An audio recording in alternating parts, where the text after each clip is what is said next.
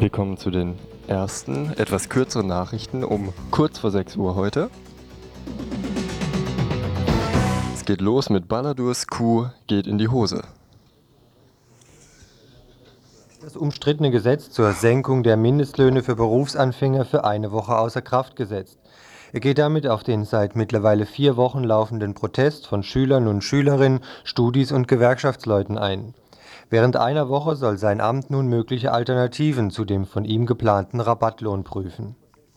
Anlass der Proteste ist ein neu eingeführter reduzierter Lohn, zu dem bisher arbeitslose Jugendliche im Rahmen von zeitlich befristeten Verträgen eingestellt werden können. Hierdurch will die Regierung die hohe Jugendarbeitslosigkeit eindämmen, denn jeder Vierte unter 25 Jahren hat in Frankreich keine feste Stelle gegen diese Methode zur Bekämpfung der Arbeitslosigkeit sperren sich die Jugendlichen. Sie sagen, dass die Kürzung der Löhne um 20 Prozent ein Geschenk an die Industrie und keineswegs ein taugliches Arbeitsmarktinstrument sei. Rund 200.000 demonstrierten am vergangenen Freitag in Paris, aber auch in kleinen Orten in der Provinz fanden Proteste statt. Die französische Polizei, aber auch die Justiz zeigen sich, anders als bei ähnlich durchgeführten Bauernprotesten, überaus brutal und unerbittlich. Trotz Balladurs Beschwichtigungsversuch sind für kommenden Donnerstag landesweite Proteste geplant, mit dem Ziel, die Regierung endgültig zum Verzicht auf die Einführung des Sparlohnes zu zwingen.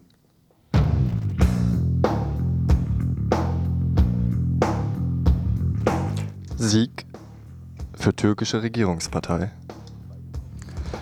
Bei den Kommunalwahlen in der Türkei hat allem Anschein nach die Partei des rechten Weges den größten Teil der Stimmen errungen.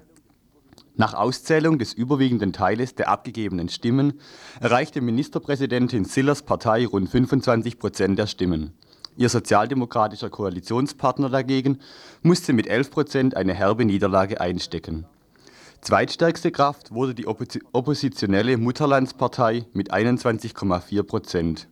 Die islamistische Wohlstandspartei, Wohlstandspartei konnte ihren Stimmenanteil auf 17 Prozent verdoppeln. Menschenrechtsgruppen, aber auch Kommentatoren aus konservativen Kreisen zweifeln die Seriosität der Wahlen an. In den westlichen Provinzen seien die Bedingungen, seien die Bedingungen zwar mit denen bei hiesigen Wahlen ver vergleichbar gewesen. In den von Kurden und Kurdinnen bewohnten östlichen Provinzen der Türkei dagegen könne von einer freien Wahl nach westlichem Vorbild nicht gesprochen werden. Begründet wird diese Einschätzung in konservativen Kreisen mit dem Boykottaufruf seitens der PKK.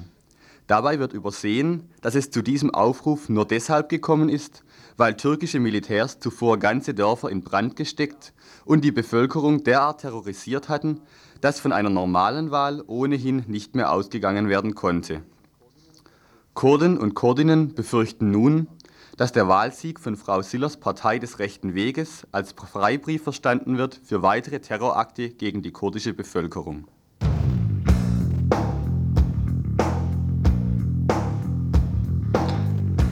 Parlamentswahlen in Italien. Mit der absoluten Mehrheit und guten Chancen auf den Sessel des Ministerpräsidenten schloss der Medienkonzernchef Berlusconi mit seinem Rechtsbündnis ab. Seine Forza Italia war in einem Bündnis angetreten mit Lega Nord und der rechtsextremen Nationalen Allianz. Auf dem zweiten Platz landete sein Hauptgegner Achille Oceto mit dem Linksbündnis um die ehemals kommunistische Partei und jetzige PDS. Die Zentrumsallianz um die früheren Christlichen Demokraten kam lediglich auf rund 17 Prozent der Stimmen. Auf dem Weg zu einer Regierungsbildung sind nun allerdings noch so manche Hürden zu nehmen. Die gemeinsam in dem Bündnis angetretene föderalistisch orientierte Lega Nord und die auf die Einheit Italiens bedachten Neofaschisten begegnen sich wie Teufel und Weihwasser. Schon im Wahlkampf hatte es Beschimpfungen gegeben. Insofern ist eine Koalitionsbildung innerhalb des Rechtsbündnisses ebenso gut oder auch schlecht denkbar wie zwischen PDS und Zentrum. Die Wahl ist zum ersten Mal nach dem Mehrheitswahlrecht durchgeführt worden. Hierdurch ist sie für die kleineren Parteien deutlich erschwert worden. Das Wetter. Ja, das Wetter im Dreieckland. Heute Morgen ein laues Lüftlein herrscht hier in der Gegend. Es ist sehr warm und ab und zu ein bisschen regnerisch, aber es soll heute aufheitern. Die nächsten Tage wird es noch ein bisschen so bleiben und dann über die Ostertage abkühlen.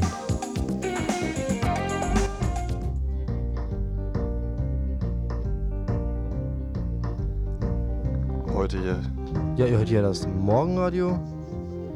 Radio Dreieckland 102,3 MHz, die Telefonnummer 0761 31028. Heute im Programm haben wir für euch erst eine Krimi-Vorstellung, El Lampus. Später gibt es eine Presseschau, heute zu den Wahlen in der Türkei. Das um 20 vor 7. Um 7.40 Uhr gibt es einen kleinen Politikbeitrag, ein Interview zu den Wahlen in Südafrika. Und zu jeder vollen Stunde die Nachrichten und um 20 nach 7 Veranstaltungshinweise. Im Studio für euch sind heute hier der Andreas, Ulf, Martin Nick, und Martin. ja, viel Spaß und natürlich auch viel Musik dabei. Zum Beispiel Bella Ciao.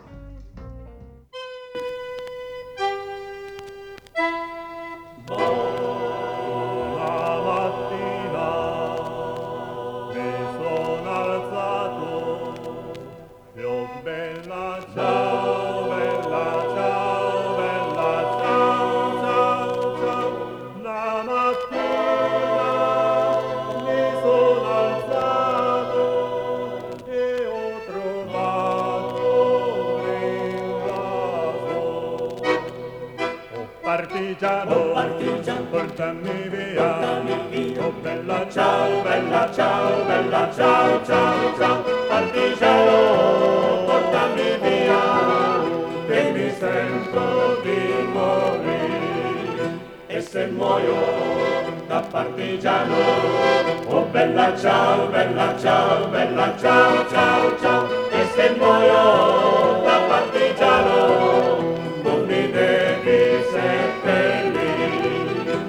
seppellire sulla montagna. Oh bella ciao, bella ciao, bella ciao, ciao, ciao, seppellire sulla montagna, sotto l'ombra di un bel fiore, e le genti che passeranno. Oh bella ciao, bella ciao, bella ciao, ciao, ciao, e le genti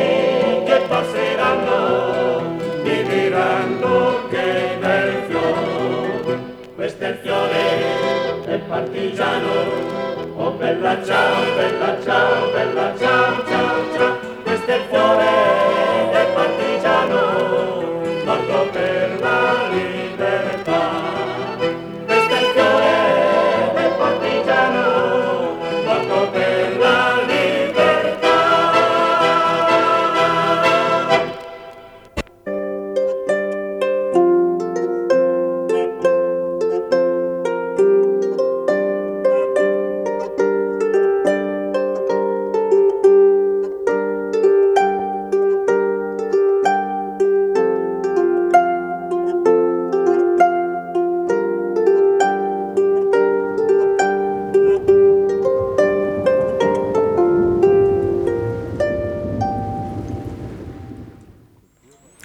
heute im Kulturbeitrag gibt es einen Buchtipp, ein, eine Geschichte von einem Herrn aus Amerika, Ennio Flaiano, ein Italiener, der nach Amerika mal rüber gesiedelt ist. Das Buch nennt sich Melampus. Erschienen ist es bei Beck und Glückler, Freiburgs einzigem literarischen Verlag, der nur ein Minimalprogramm von sechs Büchern pro Jahr führt.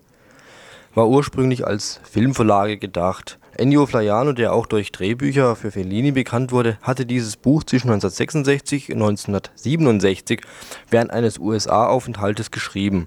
In dem geplanten Film wollte er selbst Regie führen. Nun gab es Irrungen und Wirrungen. Flaiano sagte später, das alles habe ihn an den Rand des Grabes gebracht. Kurz und gut, das Buch wurde unter dem Titel La Cagna, die Hündin, der Titel der deutschen Fassung war Allein mit Giorgio von Marco Ferreri verfilmt, wenn auch sehr frei angelehnt. Ennio Flaiano, der in seinem Buch zum Teil auch autobiografische Erfahrungen zurückgreift, beschloss jedenfalls nach dieser Erfahrung keine Drehbücher mehr zu schreiben. 1972 starb er an den Folgen seines zweiten Herzinfarkts. Melampus ist eine Art modernes Märchen, eine Gesellschaftskritik und zugleich die Beschreibung einer scheiternden Beziehung zwischen dem älteren Italiener Giorgio Fabro und der schönen und reichen Lisa Baldwin. Der Titel des Buches ist vielleicht etwas unglücklich gewählt, denn als Aufhänger für die folgende Geschichte gibt der Hund Melampus nicht viel her. Doch der Reihe nach. Giorgio Fabro wird von seiner ersten Beziehung, die er in Amerika knüpft, sitzen gelassen. Jedoch soll er sich um eben jenen Hund Melampus kümmern, durch den er später Lisa Baldwin kennt, kennenlernt. Lisa kommt aus reichem Hause und hat das Herumtingeln auf den Partys der Schönen und Reichen erstmal satt. Nur so ist es zu erklären, dass sie dem Schriftsteller in die Abgeschiedenheit seines Hauses in Chapaca, eine Zugstunde von New York entfernt, folgt. Anfangs pflegen sie noch einige soziale Kontakte, dann jedoch entwickelt sich Lisa zur hündischen Ähnlichkeit, Unterwerfung und so. Bricht eben diese sozialen Kontakte ab und wacht fortan eifersüchtig über Giorgio, dem es zunehmend schwerfällt, Lisas Verhalten zu folgen. Jener versucht, ihre Verwandlung zur Hündin tagebuchmäßig aufzuzeigen, schreibt schließlich, nachdem er sie absolut nicht mehr allein lassen kann, an einen befreundeten Psychiater. Jedoch ist Lisa zu schlau, um diese Situation nicht zu durchschauen und dreht den Spieß denn um. Kämpft mit den gleichen Waffen, die Giorgio einzusetzen gedachte, nun gegen ihn. Der Schluss sei nicht verraten, nur so viel erwartungsgemäß, hoffnungslos. Passend wird hier Goethe zitiert aus einer Begegnung mit Napoleon, bei welcher Goethe auf dessen Anmerkung, dass er Werthers Ende nicht mögen würde, antwortete: Je pense que votre majesté ne doit pas aimer qu'un roman finesse. Ja, das Ende dreht sich, so könnte man es auch sehen, um das bekannte Stichwort lieber ein Ende mit Schrecken als ein Schrecken ohne Ende. Und jener Schrecken ohne Ende, mit dem Flaiano so passend eine Vielzahl moderner Beziehungen charakterisiert, hat mir denn auch an diesem Buch am besten gefallen. Über den Rest bin ich mir da noch nicht so schlüssig. Das Buch soll ja auf der besten Liste stehen, wie ich lesen konnte. Es hat eigentlich auch nichts von seiner Aktualität eingebüßt. Im Gegenteil, die absurden, zum Spielball ihrer sozialen Bezüge gewordenen Charaktere, die heute noch ewig gleiche und ewig gleich schreckliche Mann-Frau-Beziehung, in der die Frau alles aufgibt bis zur Selbstaufgabe, selbst dann, wenn Mensch sie vordem als lediglich leidlich emanzipiert bezeichnet hätte. Die Monstrosität, zu der sich menschliche Beziehungen entgewandelt haben und das Surreale daran. Dies alles ist aktuell und lohnt das Lesen. Keine Frage. Dennoch kann ich nicht sagen, dass mir das Buch in seiner Gesamtheit gefallen hat, es sei denn, dass mir der Erzählstil vielleicht einfach zu spröde, zu beschreibend im Sinne des Wortes, nämlich beschreibend von außen war, sei es, dass die surrealen Szenen überzogen wirken. Wie gesagt, mir hat der Schluss am besten gefallen. Melampus ist kein Buch, das man nach dem Lesen mit einem befriedigten Seufzer aus der Hand legt. Es regt zum Nachdenken an und das ist gut so. Melampus ist auch das kleine böse Geschenk, das ihr eurer Freundin schon immer mal schenken wolltet, weil sie trotz ihrer Intelligenz in genauso einer Beziehung lebt, eben wie Lisa im Buch. Viel mehr wollen wir jetzt dazu nicht sagen. Ein nettes Buch eben, nicht herausragend, wenn auch vielleicht andere das Gegenteil behaupten würden. Gut für drei oder vier schöne Lesestunden zum Schmunzeln und Erschrecken. Das ist doch was, oder? Melampus von Ennio Flaiano bei Beck und Glückler.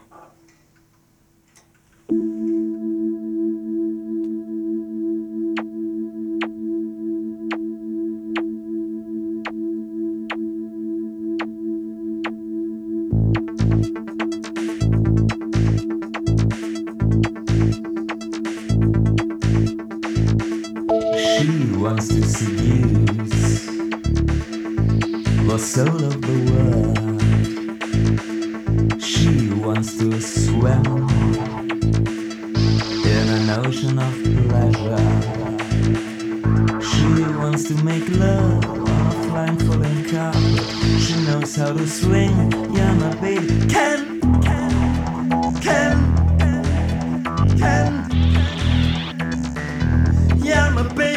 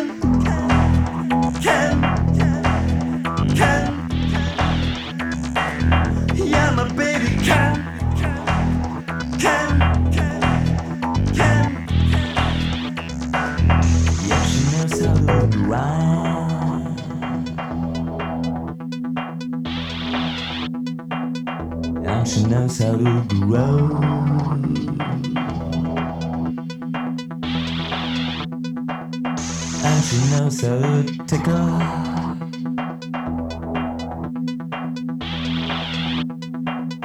and she knows how to hide.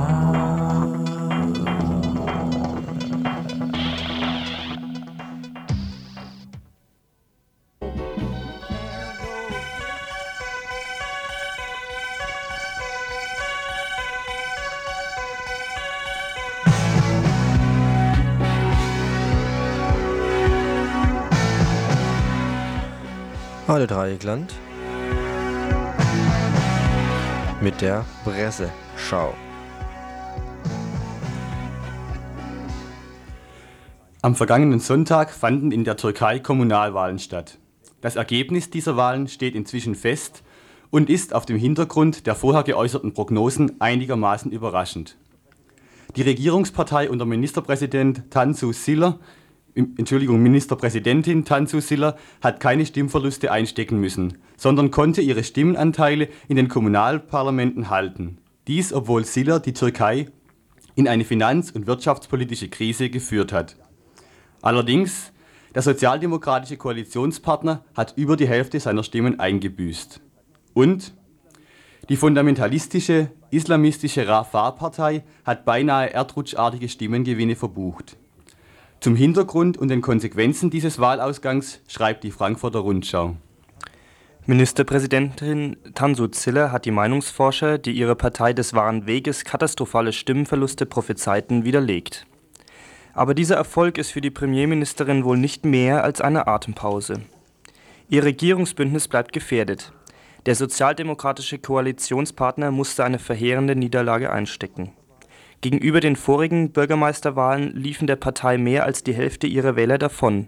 Sicherlich auch die Quittung für die beschämende Untätigkeit der Sozialdemokraten in der Menschenrechtspolitik. Anlass zur Sorge geben die spektakulären Stimmengewinne der islamischen Fundamentalisten. Die Erfolge der religiösen Eiferer sind nicht zuletzt ein Resultat der Wirtschaftskrise, die immer mehr Türken in die Verelendung treibt. Viel Raum für soziale Wohltaten hat die Regierung nicht. Nur mit einem strikten Sparprogramm kann es gelingen, Staatsverschuldung und Teuerung in den Griff zu bekommen. Ob die letzthin immer entscheidungsschwächer wirkende Tansu Ziller nach der Wahl den Mut zu einem zwangsläufig unpopulären Einschnitt findet, bleibt abzuwarten. Auch die Süddeutsche Zeitung wertet das Ergebnis als sehr überraschend. Wahrscheinlich hatte nicht einmal die Regierungschefin selbst dieses Resultat erwartet. Entgegen allen Voraussagen ging Tansu Zillers Partei des rechten Weges als stärkste politische Kraft aus den türkischen Kommunalwahlen hervor. Die Süddeutsche lässt der Ministerpräsidentin aber nicht ihre Siegesfreude. Freuen kann sich Frau Ziller über ihren Sieg freilich nicht. Dafür gibt es drei Gründe, von denen der geringste in der Tatsache zu suchen ist, dass der Koalitionspartner der DYP, die sozialdemokratische SHP, im Vergleich zur letzten Kommunalwahl mehr als die Hälfte ihrer Wähler verloren hat. Viel schwerer wiegt etwas anderes. Zum einen scheint der Erfolg der DYP keineswegs aufs Konto der Regierungschefin zu gehen, sondern eher trotz ihrer Politik erzielt worden zu sein. Zum zweiten erwächst der Regierung mit der islamistischen Wohlfahrtspartei Rafah eine machtvolle und in der Geschichte der Republik neuartige Opposition. Es mag paradox klingen, aber nach Ansicht von Beobachtern lässt sich der Sieg der Regierungspartei eher als Protest gegen die Ministerpräsidentin bewerten.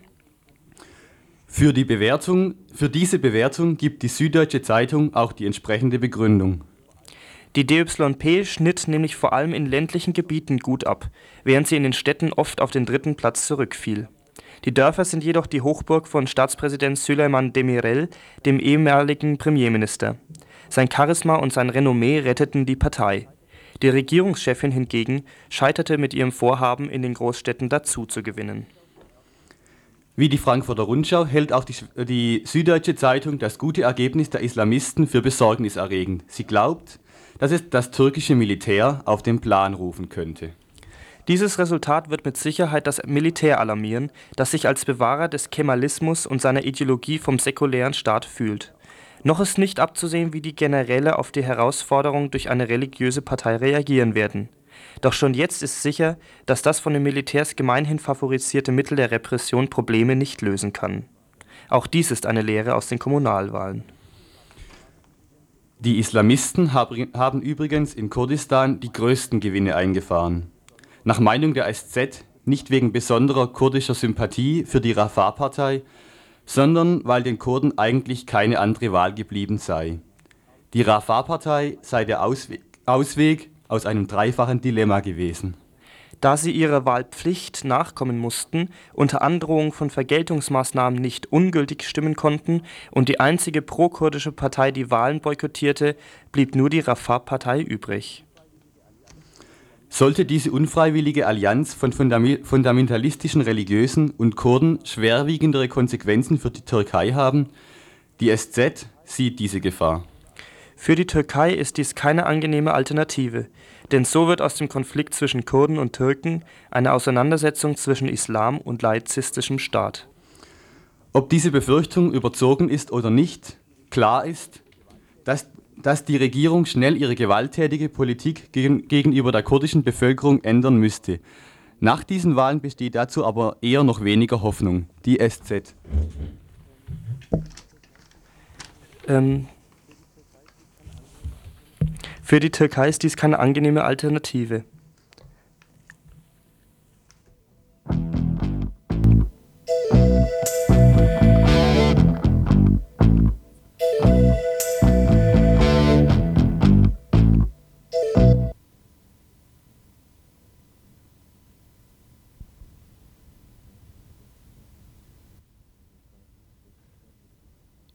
Zeit vom 26. bis 28. April finden in Südafrika die ersten demokratischen Wahlen statt, bei der jede Stimme gleichgewichtet zählen wird. Die Wahlen sind ein erster wichtiger Schritt bei der Umsetzung der neuen demokratischen Verfassung Südafrikas. Am Telefon habe ich jetzt Peter Schröder vom Forum Südlichen Afrika. Er wird von der EG und der UNO-Herrschaft als Wahlbeobachter in Südafrika dabei sein. Da kannst du unseren Hörern und Hörern ganz kurz erklären, was eigentlich gestern und am Wochenende los war in Südafrika? Ja, waren schreckliche Ereignisse, die passiert sind. Das erste war am Wochenende eine sehr große Demonstration des Afrikanischen Nationalkongresses in Durban, der Hauptstadt von Natal und KwaZulu. Äh, der Inhalt der Demonstration eine sehr friedliche Demonstration, wo nichts weiter auch passiert ist, war vor allem die Forderung, dass die Übergangsregierung, die ja jetzt seit einigen Monaten in Kraft ist, Truppen nach KwaZulu und Natal schicken sollte, um da endlich diesen Kampf, den Inkatha gegen die äh, demokratischen Kräfte führt, zu beenden. Das war eigentlich der Hauptinhalt. Und Inkatha hat also sehr prompt reagiert. Gestern war also ein, äh, ja, ein Massaker, kann man fast sagen, eine riesengroße illegale Demonstration von Inkatha in Johannesburg, mitten im Geschäftsviertel in Johannesburg.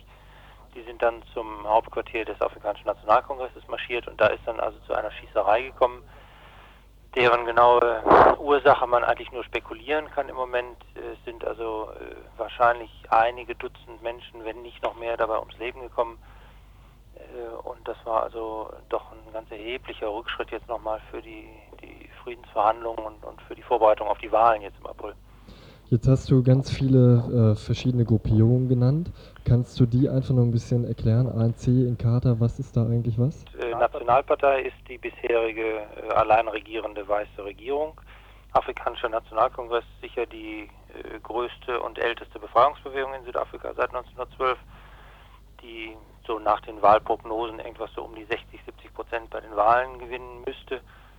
Ähm, und Inkatha ist eine ethnische Gruppierung, äh, die zunächst in Guazulu, also im Nordosten des Landes, beheimatet war, die sich also sozusagen definitionsgemäß aus Zulus rekrutiert. Die nehmen für sich in Anspruch, dass sie also die Mehrheit der Zulus vertreten.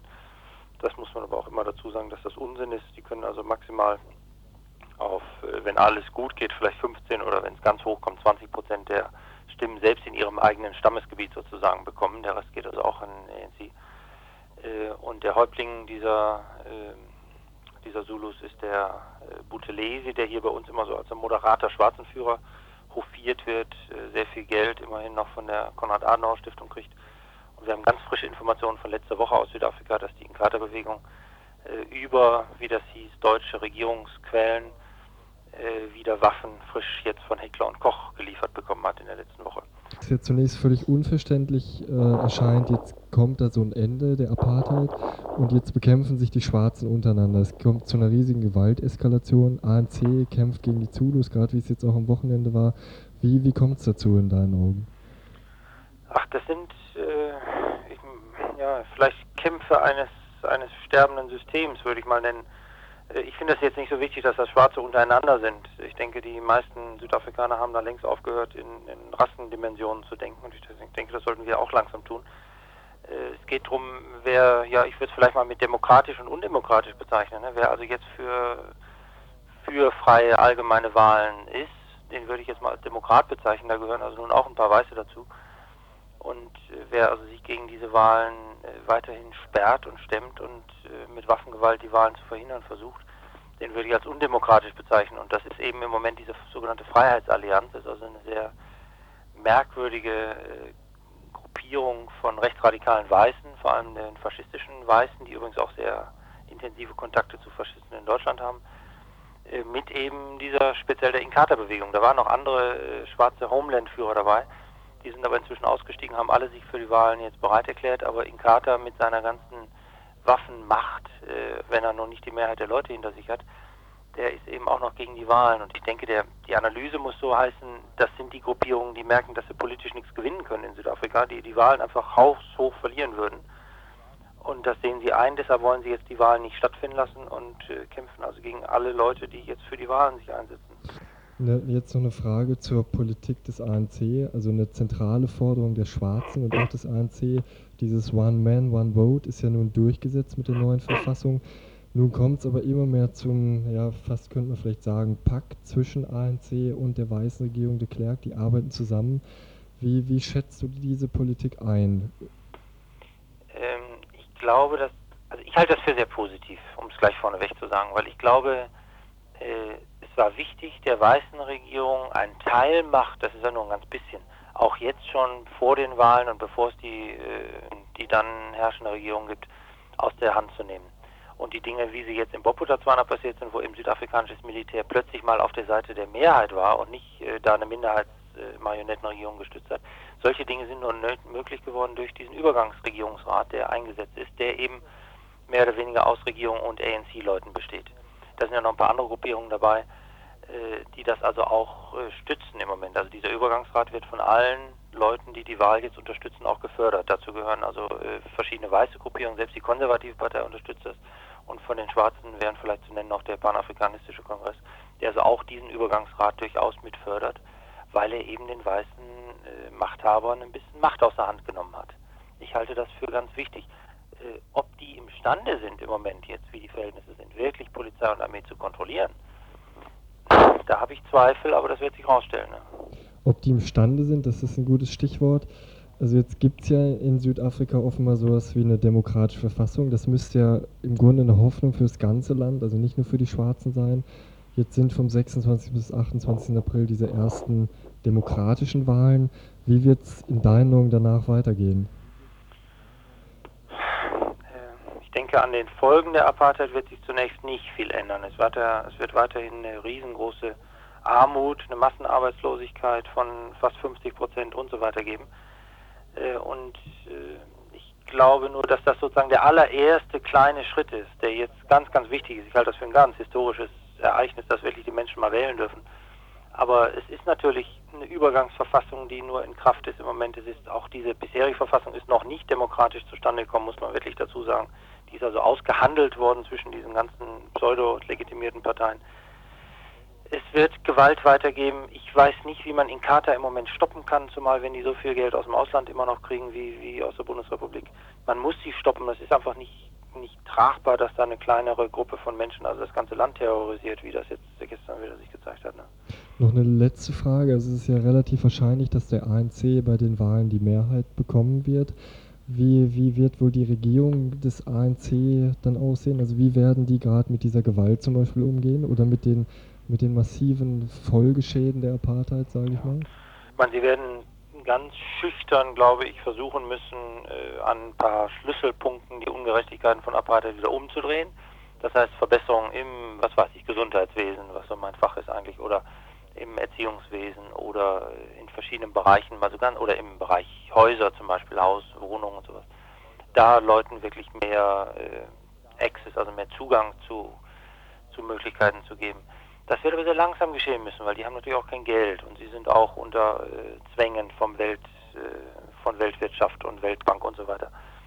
Aber äh, ich glaube, der, der wichtigste und erste Punkt wird sein, sie müssen die Gewalt irgendwo kontrollieren. Und das können sie nur, wenn sie wirklich imstande sind, die Streitkräfte und die Polizeikräfte wirklich hinter sich zu bringen, auch demokratisch hinter sich zu bringen und denen beizubringen, dass sie Aufgaben haben für eine demokratische Regierung. Wenn das gelingt und die Gewalt einzudämmen ist, dann äh, denke ich, können sie ganz langsam und schüchtern mit ihrem Programm weitermachen, äh, was nicht schlecht ist. Ich kenne das sehr detailliert, das Programm, also das finde ich sehr, sehr fortschrittlich. Aber es bleibt also nach wie vor bei einer großen Menge Sprengstoff in Südafrika. Peter, ich danke für das Interview und wir wünschen dir eine gute Reise nach Südafrika hier aus dem Studio für deine Arbeit dort als Wahlbeobachter.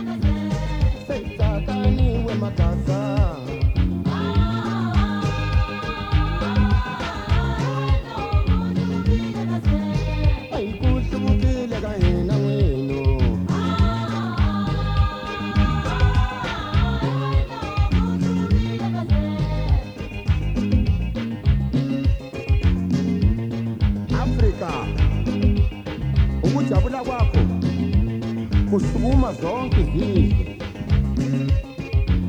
Ai, ukubhiya kwakho kujabulisa zonke izintaba. What's what? Yo, who's what? What?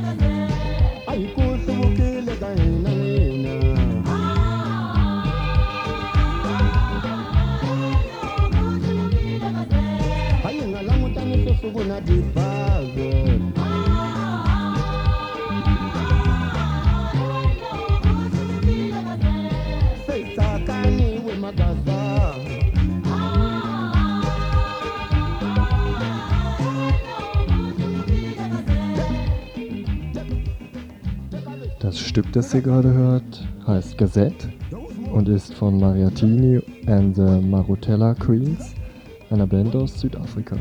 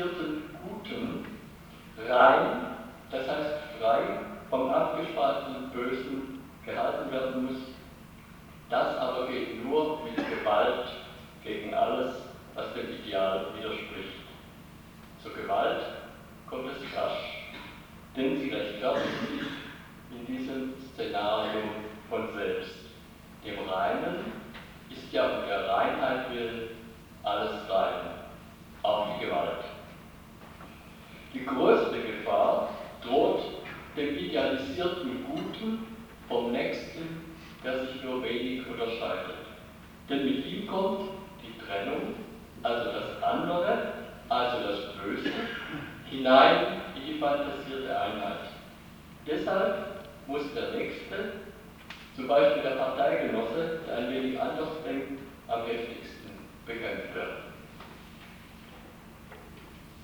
Im 18. Jahrhundert also tritt an die Stelle der theologisch als Heilsgeschichte fantasierenden Universalgeschichte, die sich des Szenarios von Einheit, Trennung und Wiedervereinigung bedient hatte, die als Zivilisationsprozess verstandene universelle Geschichte der Menschheit. Seit Voltaires Philosophie de l'Histoire von 1765 löst Geschichtsphilosophie theologisch begründete Universalgeschichte ab. Vielfach, jedoch nicht immer, also gerade in Frankreich nicht immer, wiederholt sie deren unbewusstes Verlaufsmuster. Dessen unterschiedliche Ausprägungen bestimmten um 1800 das Denken in Deutschland, besonders das des deutschen Idealismus. Die Gedanken der Romantiker etwa folgten dem Muster sehr deutlich. Geschichte vollzieht sich nach dem Abfall vom Göttlichen,